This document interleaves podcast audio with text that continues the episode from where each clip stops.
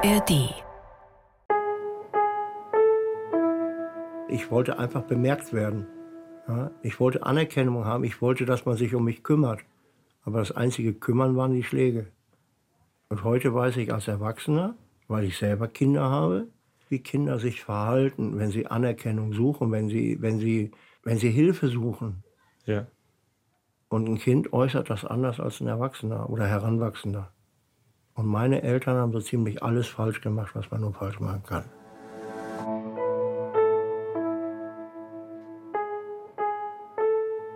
Eltern ohne Filter. Ein Podcast von Bayern 2.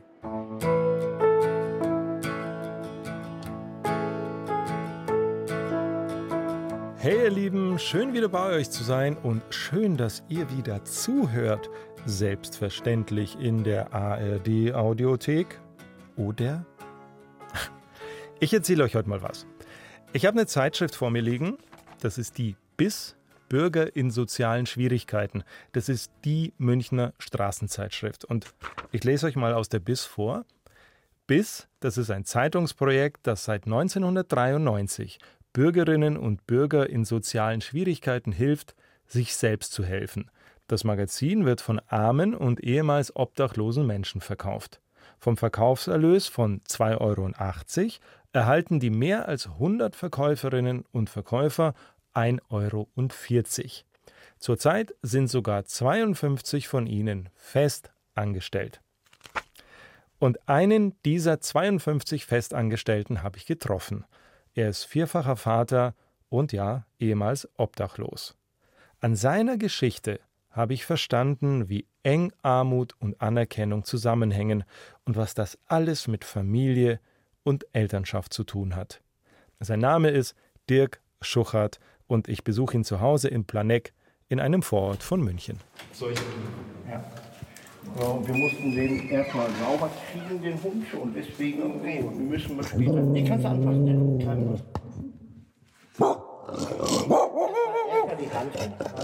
Ja, also mein Name ist Dirk Schuchert. Allerdings für den Namen kann ich nichts. Ja, als ich geboren wurde, war mein Vorname gerade in. Bin Jahrgang 68 und in der Grundschule, erste Schuljahr, hießen sieben Jungs Dirk. Allerdings, wenn die Klassenlehrerin vorne gerufen hat, Dirk Ruhe, wussten alle, wer gemeint war. Konnte es nur du gewesen sein? Konnte nur ich gewesen sein. Naja, ich bin noch 54. Im September habe ich Geburtstag. Verheiratet, habe insgesamt vier Söhne. Also ich bin der reichste Mann der Welt. Ich habe vier Söhne. Stammhalter und einen männlichen Hund. Und ja, verkaufe das Magazin bis in München am Stachus, weltberühmt.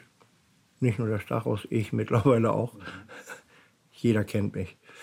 Wie füllst du den Satz aus, mein Leben ist? So wie es ist, super. Darf ich vorstellen? Alvaro. Das ist jetzt nicht Dirks Spitzname. Nein, das ist der Name des kleinen Hundes, der mich vorhin ach so freundlich begrüßt hat. Den kannst du anfassen. Alvaro wohnt hier zusammen mit Dirk, seinen drei Söhnen und Dirks Frau Kerstin, die ihr zwischendurch auch mal hören werdet. Mir gegenüber am kleinen Wohnzimmertisch sitzt Dirk, zwischen uns Kaffee und Käse-Ananaskuchen. Gleichzeitig, direkt unter mir und immer wieder mal mit seinem Kopf zwischen meinen Beinen hochschauend, wahrscheinlich nur so zur Sicherheit und ob ich mich auch benehme, Alvaro. Ich hoffe, ich darf das fragen. Ja. Du hast gezögert, als wir telefoniert haben, wo wir hingehen zum Reden. Du hast gezögert, dass wir hierher kommen. Darf ich fragen, warum?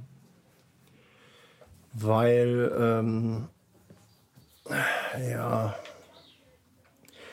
wir in ziemlich beengten Familienverhältnissen leben. Ja, mit, weil zu fünf, jetzt mit dem Hund sogar zu sechs, in einer Dreizimmerwohnung ist ein bisschen beengt. Deswegen sieht es bei uns auch immer ein bisschen unordentlich aus, weil wenn man natürlich mit so vielen Personen in einem Haushalt ist, dann braucht man oder hat man viele Sachen. Einige Sachen gut braucht man vielleicht nicht unbedingt. Ja, aber auf ein Minimum äh, alles zu reduzieren, das macht man auch nicht. So, das heißt, es sieht alles ziemlich voll aus. Und das ist etwas, was ich gerade gegenüber Fremden ungern zeige. Jetzt warst du einmal da, Ja. jetzt kannst du wiederkommen. gerne, gerne, sehr, Ja. sehr gerne. Dirk ist eine echte Erscheinung. Knapp zwei Meter groß und gefühlt genauso breit. Geboren ist er in Werne, das ist in der Nähe von Dortmund. Als Kind, da wollte Dirk immer Polizist oder Mediziner werden. Es kam ein bisschen anders. Heute verkauft er seit mittlerweile 17 Jahren Straßenzeitungen in München und ist wirklich stadtbekannt. Nur, er wollte eigentlich nie hierher. Er wollte nach Sizilien. Da war er gerade mal 35 Jahre alt. Was ist passiert? Sehr, sehr viel. So, setzt euch hin, schnallt euch an. Das ist die Lebensgeschichte des Dirk Schuchart. Armut, Anerkennung und Familie. Also ich bin am 21. August 2006 hier sozusagen gelandet als Obdachloser In München. in München. Gestrandet. Genau. Ja, gestrandet eigentlich gar nicht mal, weil ich hatte ein Zugticket für den 29. August nach Südtirol in der Tasche. Was wolltest du in Südtirol? Weiterwandern. Wohin? Ein Einfach bergauf? Na, nein, ich wollte von Südtirol aus nach Italien, wollte die Westseite runter bis Sizilien, überwintern in Sizilien und danach die Ostseite rauf. Überwintern in Sizilien. Ja, Als Obdachloser. ja, Weil Sizilien warm. ja. Ich hatte ja alles, was man für ein Leben im Freien braucht. Rucksack, Schlafsack, Zelt, Klamotten. Ich hatte alles. Ich hatte auch Geld. Ja, weil ich überall ein bisschen gearbeitet habe. Und jetzt hatte ich aber hier acht Tage Aufenthalt. Du bist von wo gekommen? Ich, äh, also ich muss dazu sagen, ich bin 2005 mit dem Fahrrad durch halb Europa gefahren, halb Westeuropa. Wo hast du ein Fahrrad her? Zu, hilf mir mal bitte. Du bist obdachlos viele also, okay, Zeit ich, deines Lebens. Pass auf, nein, pass auf, das, das fing an. Ja. Ähm, ich habe in Hamburg die Hinz und Kunst verkauft. Das ist das Pendant zur Bis. BIS. Okay. Genau. Und äh, war verheiratet in zweiter Ehe. In Hamburg war schon deine zweite Ehe. Ja, ja, das ist jetzt meine dritte Ehe. Alle guten Dinge sind drei. Oder aber Männer lernen nicht dazu, kann man auch sagen. Äh, nein, nein.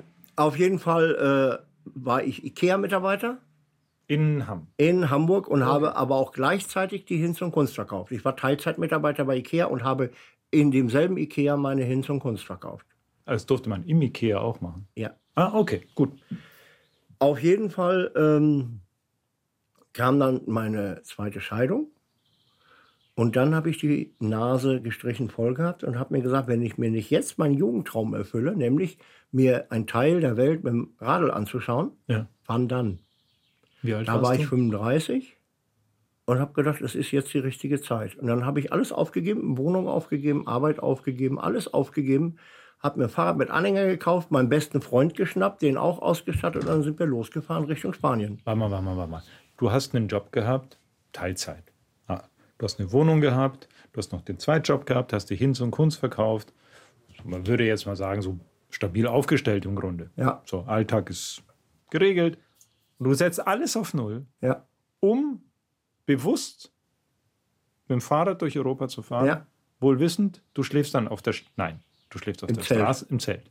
Okay, gut. ja, und das haben wir dann gemacht. Ja. Und dann sind wir bis äh, Barcelona gekommen. Und kurz hinter Barcelona, hinterm Flughafen von Barcelona, gibt es einen Campingplatz. Und da sind wir drauf gewesen. Und dann sind wir, ja, zwei Männer in einem Zelt uns so gegenseitig auf die Eier gegangen, Entschuldigung, dass ich das so sage, Ja.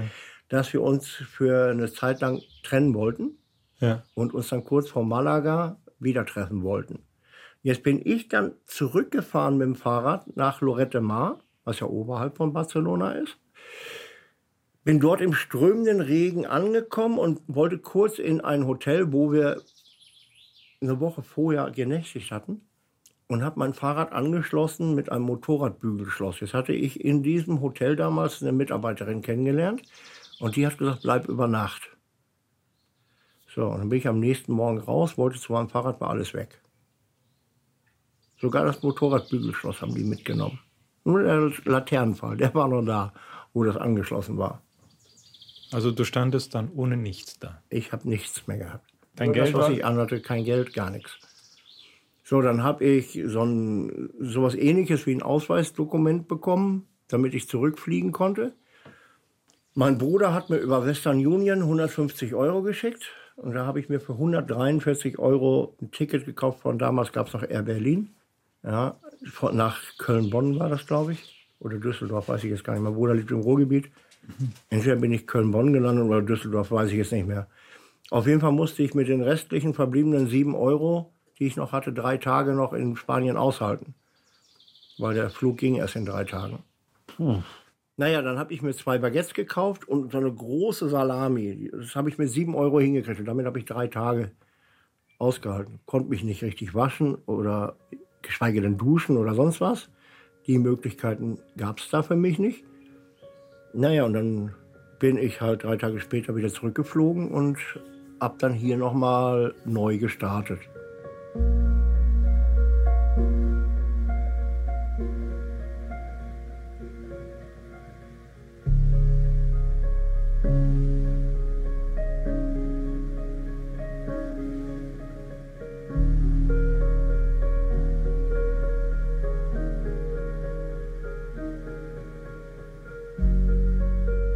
Dirk ist zu seinem Bruder nach Dortmund gezogen. Da hat er eine Zeit lang auch in dessen Gartenlaube geschlafen, bis er, auch dank seines Bruders, eine kleine Wohnung bekommen hat.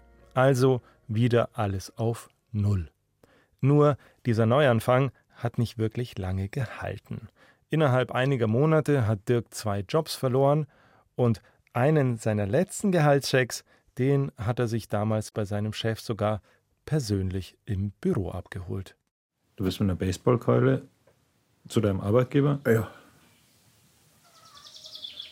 Ich habe ihn vorher telefon also angerufen, noch nebenan in der Telefonzelle. Weil ich habe immer wieder gefragt, ich sage, wo bleibt mein Geld? Ich sage, ich brauche auch meine Lohnsteuerkarte. Für, für das neue Jahr hatte ich die ja auch schon abgegeben. Und ähm, nichts habe ich gekriegt. Und meine neue Firma, diese Zeitungswerber, äh, haben auf die Lohnsteuerkarte gewartet, haben gesagt, du, äh, wenn du nächste Woche deine Lohnsteuerkarte nicht vorlegst, müssen wir dich auf Lohnsteuerklasse 6 abrechnen. Nee. So, und ich habe immer wieder, und der hat mich am Telefon immer wieder vertröstet. Ja, und dann habe ich ihn angerufen und habe gesagt, kennst du Mr. Baseball Keule? Ja, wer ist denn das? Ich sage, mit dem komme ich gleich vorbei und hole mein Geld und meine Papiere. Ja, dann bin ich rein. Dann wollte er zum Telefonhörer greifen. Dann habe ich einmal die Keule geschwungen, dann war die Anlage bereit. Du hast seine Telefonanlage kaputtgeschlagen. Ja. Und dann habe ich ihm gesagt, nee, ich habe erst zu ihm gesagt, du hast jetzt noch äh, fünf Minuten, dann habe ich mein Geld. Dann wurde er zum Telefon, dann habe ich einmal mit der Keule ausgeholt, dann habe ich gesagt, du hast noch vier Minuten 30, ich würde mich beeilen. nee, dann habe ich mein Geld und alles gekriegt. Dann wollte er noch aufrunden. Ich sage, nee, nee, auf Heller und Cent. Ich sage, ich gehe hier nicht mit einem Cent mehr raus, damit du Schwein nicht behaupten kannst, ich hätte dich bestohlen. Ja. Raub oder so. Ich unterschreibe auch ordnungsgemäß.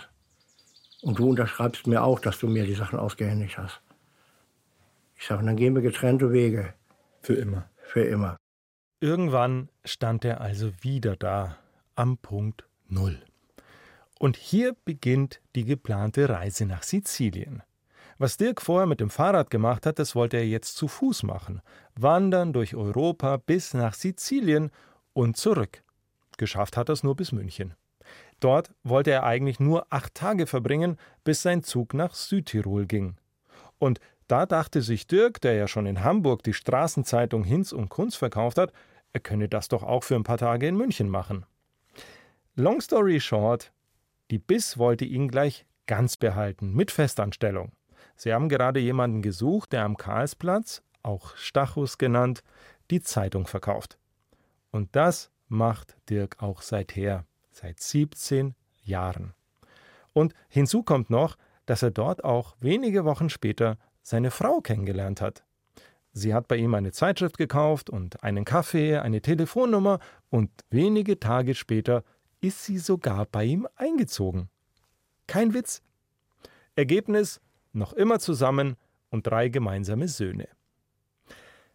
So, was ihr bis jetzt kennt, Das ist aber nur ein Teil von Dirks Leben, von Mitte 30 bis 54.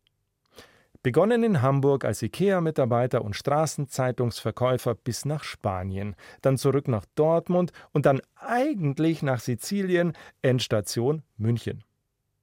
Aber was ist vorher passiert?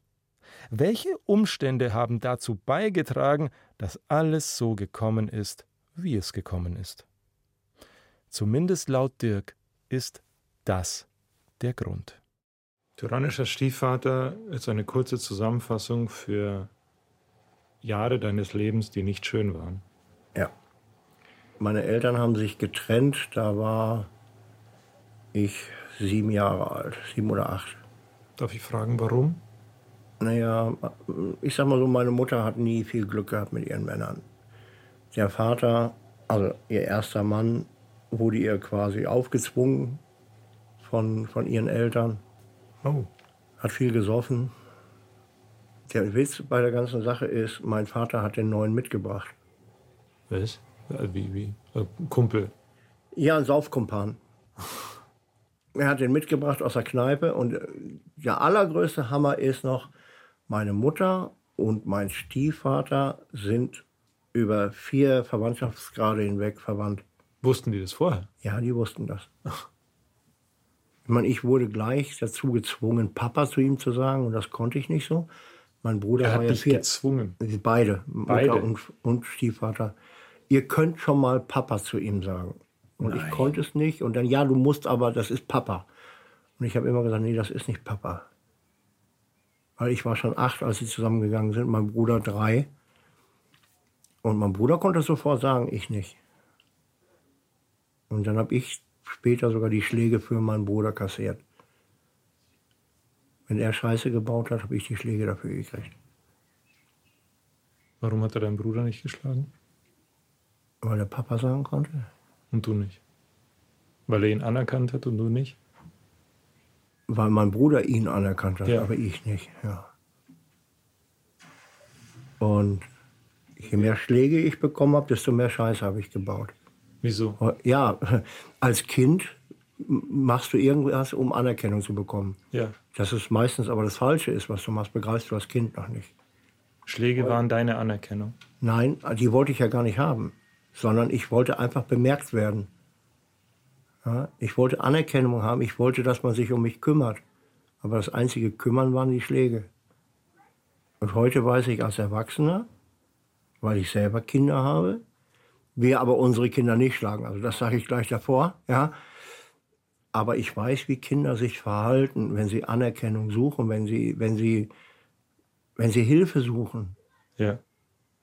Und ein Kind äußert das anders als ein Erwachsener oder Heranwachsender. Und meine Eltern haben so ziemlich alles falsch gemacht, was man nur falsch machen kann. Und das war auch der Grund, warum ich mit 19 abgehauen bin, warum ich diesen Weg gegangen bin, den ich gegangen bin. Aber, und das wäre eigentlich ein schöner Schluss, aber ist noch zu früh dafür, aber ich sage es trotzdem schon mal, Ja. ich habe zwei Lebensmottos. Das eine ist, steh immer einmal mehr auf, als du hinfällst, dann kann dir gar nichts passieren. Und das zweite ist, das ist eigentlich das, was, glaube ich, viele Leute beeindrucken wird. Alles, was mir widerfahren ist in meinem Leben, selbst die Schläge, die ich als Kind von meinem Stiefvater bekommen habe, und alles, was ich selber getan habe, hat mich dahin geführt, wo ich heute bin. Heute bin ich glücklich und zufrieden mit meinem Leben. Also musste alles so sein.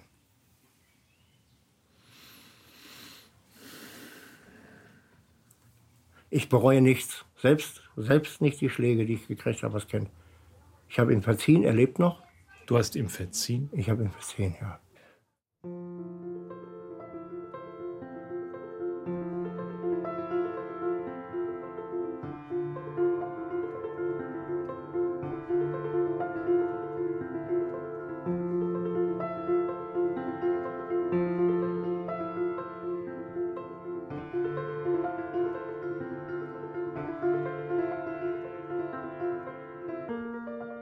Stimmt es, dass du mal die Hinz und Kunz, bitte korrigier mich, mal wegschmeißen wolltest, weil du vor Scham nicht verkaufen wolltest? Ja, ganz am Anfang.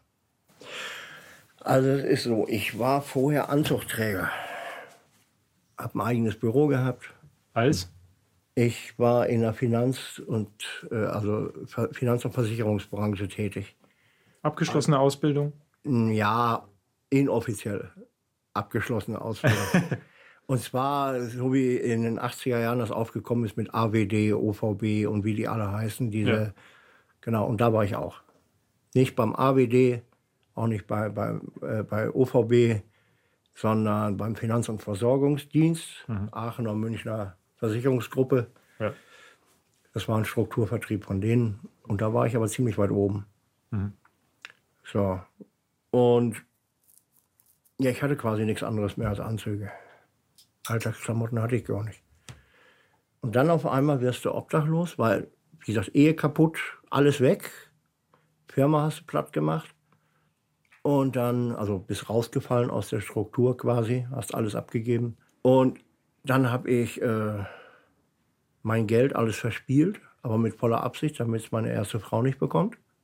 Und äh, bin dann irgendwann auf der Straße gelandet. So, und dann habe ich im Hafen gejobbt als Tagelöhner bei der Tagesjobvermittlung, so wie hier Jobbörse. Ja. Und ähm, habe dann im Obdachlosenheim in Hamburg, ein ganz berühmtes ist das Pik Ass, jemanden kennengelernt, der die Hinz und Kunst verkauft hat. Mhm. Ja. Und dann bin ich den darauffolgenden Tag auch mitgegangen. Und dann habe ich als Startkapital zehn Zeitungen geschenkt bekommen. Mhm. Und großkotzig wie ich war, habe ich gesagt, ich gehe doch nicht mit zehn Zeitungen los. Habe ich mir gleich noch 40 Stück dazu gekauft, weil Geld hatte ich ja. Und dann hat man mir U- und S-Bahnhof Wohlsdorf zugezeigt. Da ist der Riesenfriedhof in Hamburg. Mhm. Und jetzt habe ich mich gegenüber dem Aufgang zur U-Bahn hingestellt und einen Meter links von mir war ein Mülleimer. Und jetzt sollte ich mir diesen Ausweis anheften und mich damit als Obdachloser outen. Und ich hatte immer vermieden, dass man mir das ansieht. Ich war immer sauber, immer ordentlich gekleidet, auch als Obdachloser. Weil ich wollte nicht, dass man mir das ansieht, dass ich keine Wohnung habe. Warum? Einfach um den Schein vielleicht zu wahren, um nicht schief angeguckt zu werden. Und ich wollte gerade die Zeitung, die 50 Stück, die ich hatte, weil 40 hatte ich ja selber gekauft, 10 Geschenke gekriegt, im Mülleimer schmeißen. Mhm. Da kommt eine Frau auf mich zu, freudestrahlend. Oh, hier jetzt ein Hinz- und Kunstverkäufer. Sind Sie immer hier, dann kaufe ich meine Zeitung immer bei Ihnen. Drückt mir 5 Mark in der Hand, den berühmten Heiermann. Nimmt die Zeitung und geht. Und ich sage nur sofort ja. Und nachdem die weg war, habe ich mir den Ausweis angeheftet. Weil sie dich als Mensch aufgewertet hat? Genau.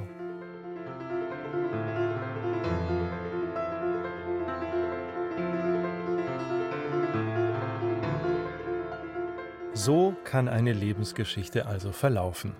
Sie beginnt in schwierigen Familienverhältnissen, führt dann über ein oft schwieriges Leben zurück in schwierige Familienverhältnisse.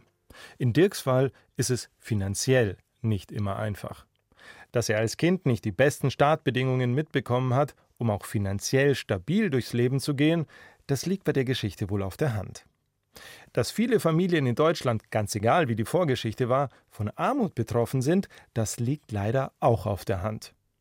Die Armutsgefährdungsquote in Deutschland liegt bei knapp 15 Prozent. Das heißt, 15 Prozent der Deutschen haben also weniger als 60 Prozent des durchschnittlichen Nettoeinkommens zur Verfügung. Von den Kindern in Deutschland ist jedes fünfte, und es sind knapp drei Millionen Kinder, armutsgefährdet.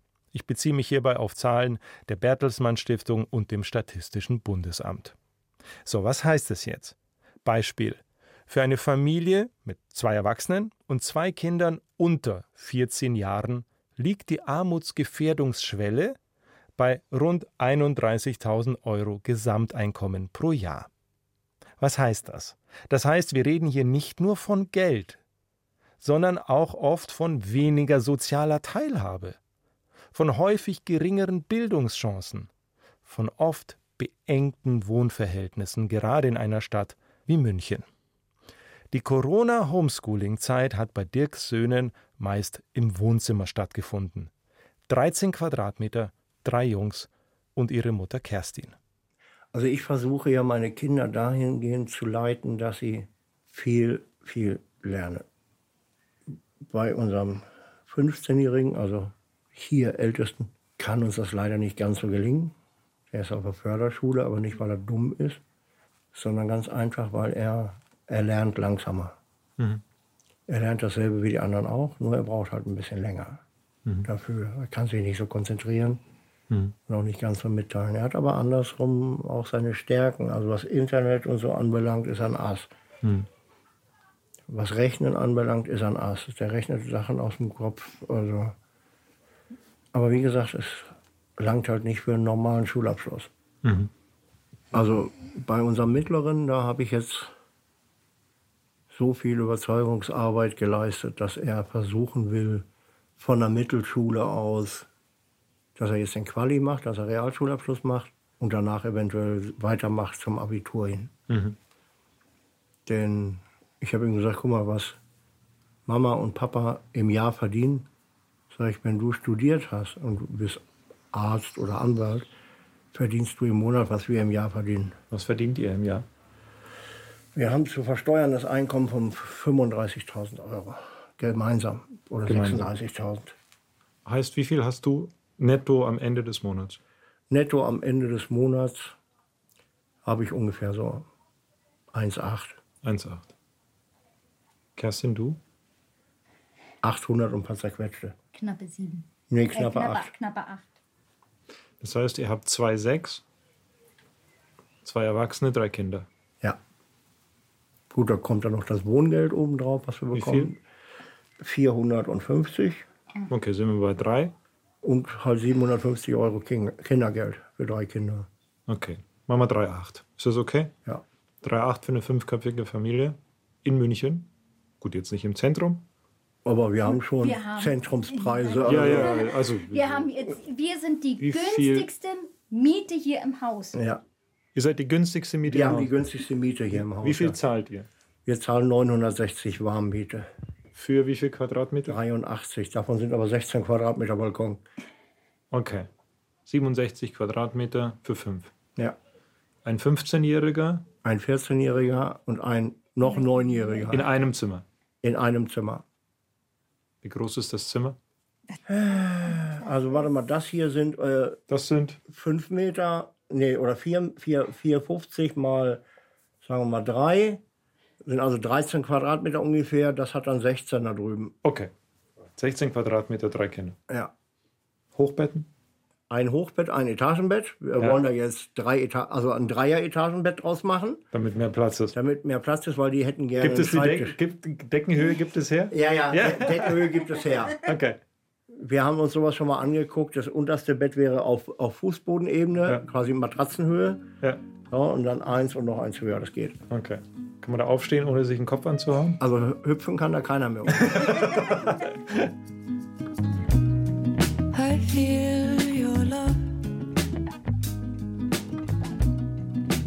Wie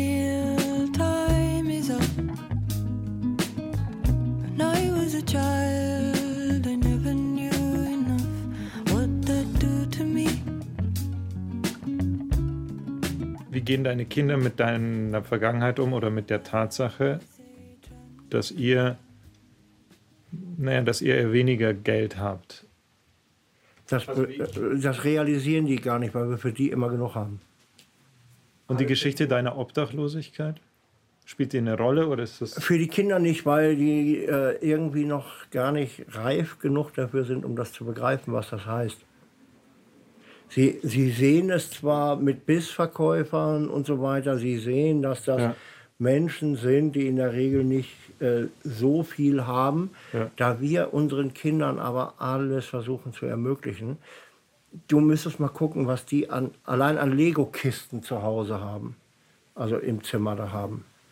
Die haben für Tausende von Euro Lego.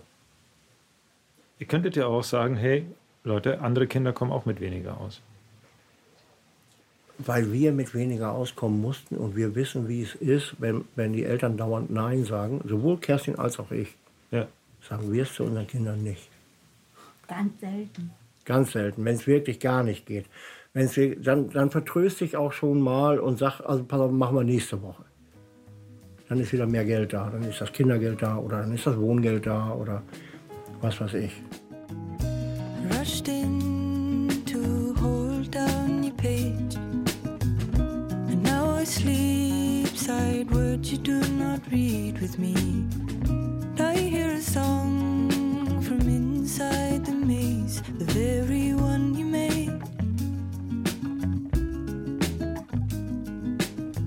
Ich habe vor, ich glaube drei Wochen mit meiner Frau und meinem Sohn an einem Sonntag einen Fahrradausflug gemacht und wir sind so eine halbe Stunde bis zum nächsten Erdbeerfeld gefahren. Wir haben Erdbeeren gepflückt und sind danach ins Beerencafé gegangen. Davon gibt es ein paar hier rund um München. Das ist eigentlich im Grunde nur ein Open-Air-Café inklusive Erdbeerfeld, Spielplatz und einer Hütte, in der du Kaffee, Kuchen und noch viel, viel mehr zum Essen kaufen kannst. Am Ende waren es, ich glaube, so rund 50 Euro, vielleicht ein bisschen mehr, die wir ausgegeben haben an diesem Vormittag. Für im Grunde zwei Erwachsene, weil unser Sohn hat bei uns mitgegessen. Jetzt rechnet das Ganze mal hoch auf Dirks Familie. So, Armutsgefährdung und soziale Teilhabe. Bitteschön. Aber Dirk wäre nicht Dirk, wenn er sich davon unterkriegen lassen würde. Er arbeitet mindestens 60 Stunden die Woche, von Montag bis Samstag, manchmal auch sonntags, wenn ein Straßenfest oder irgendwas ähnliches ansteht. Seine Frau Kerstin kann auch aus gesundheitlichen Gründen nur 15 Stunden die Woche als Hauswirtschaftlerin in einem Kindergarten arbeiten. Trotzdem, Dirk fliegt jetzt mit seinen Söhnen im Sommer für eine Woche nach Bulgarien. Hotel direkt am Strand, Preis 2800 Euro all inclusive. Nur, als Dirk den Urlaub im Reisebüro gebucht hat, da hat er das Geld noch gar nicht gehabt.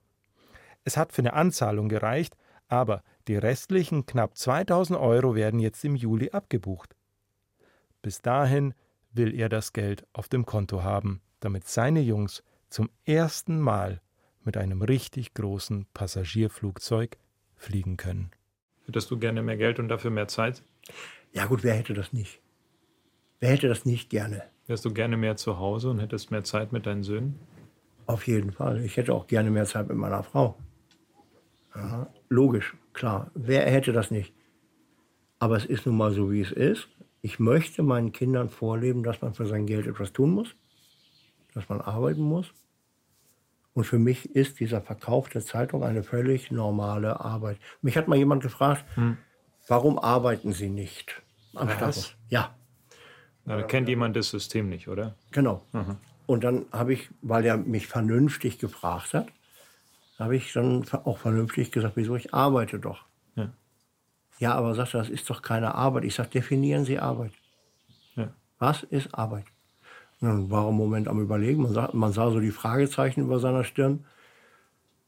Ich sage, Arbeit ist doch eine Beschäftigung, mit der man das Geld für seinen Lebensunterhalt verdient, oder? Sehe ich doch richtig so. Sagt er, ja. Ich sage, genau das tue ich. Ja, aber Sie haben doch Hartz IV. Ich sage, wo habe ich Hartz IV? Woher wissen Sie das? Oder woher glauben Sie das zu wissen?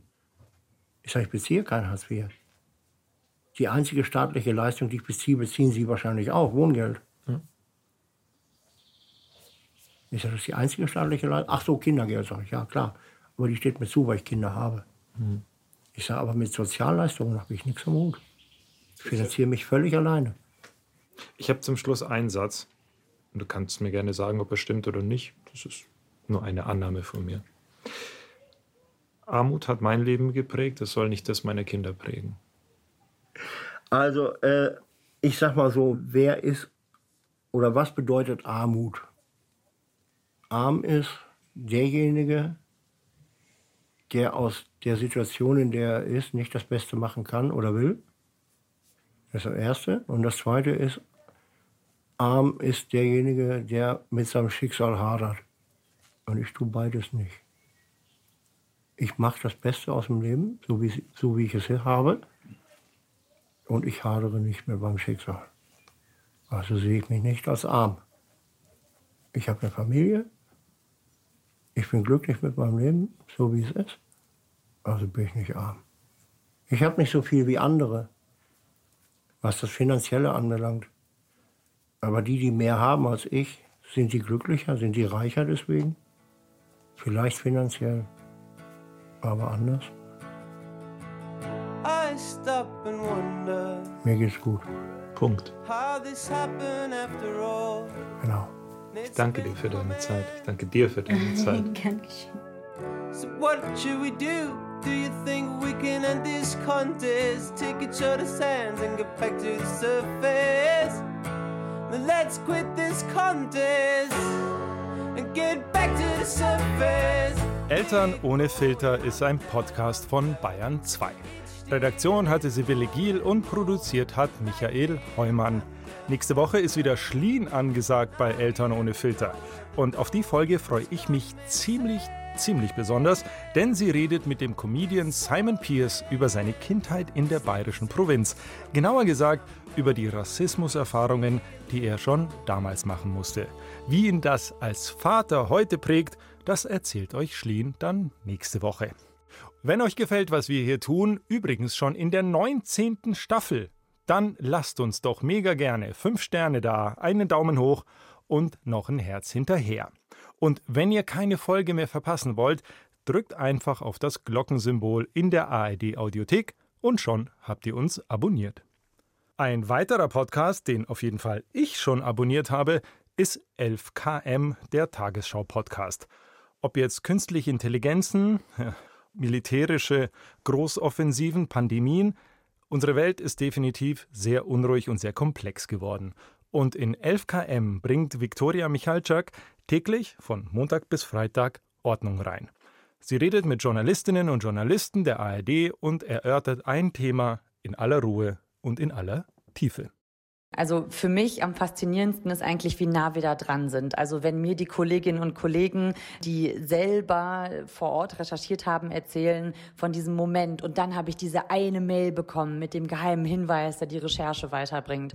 Oder wenn die Kollegin mir von einer Recherche erzählt dazu, dass an der EU-Grenze Menschen sterben und dann steht die in einer Pathologie und sieht plötzlich Säcken mit Leichen drin, äh, die sich in Kühltruhen stapeln. Und das sind so diese Momente, dass wir die so hautnah erzählt bekommen, das ist genau das, was Nachrichtenformat eben eher nicht so schafft, die Geschichte hinter Meldungen zu erzählen. Die gibt's dann bei uns. 11KM, der Tagesschau-Podcast in der ARD Audiothek und überall, wo es Podcasts gibt. Ich danke euch, dass ihr heute dabei wart. Es war mir ein Fest. Äh, PS, Alvaro war eigentlich ganz lieb. Ich hatte nur nach der Begrüßung ein bisschen Respekt. Und falls ihr jetzt unbedingt Dirk kennenlernen wollt, ihr findet ihn am Karlsplatz in München. Er gibt übrigens auch Stadtführungen. Wie und wo erfahrt ihr bei ihm oder bei BIS. Tschüss.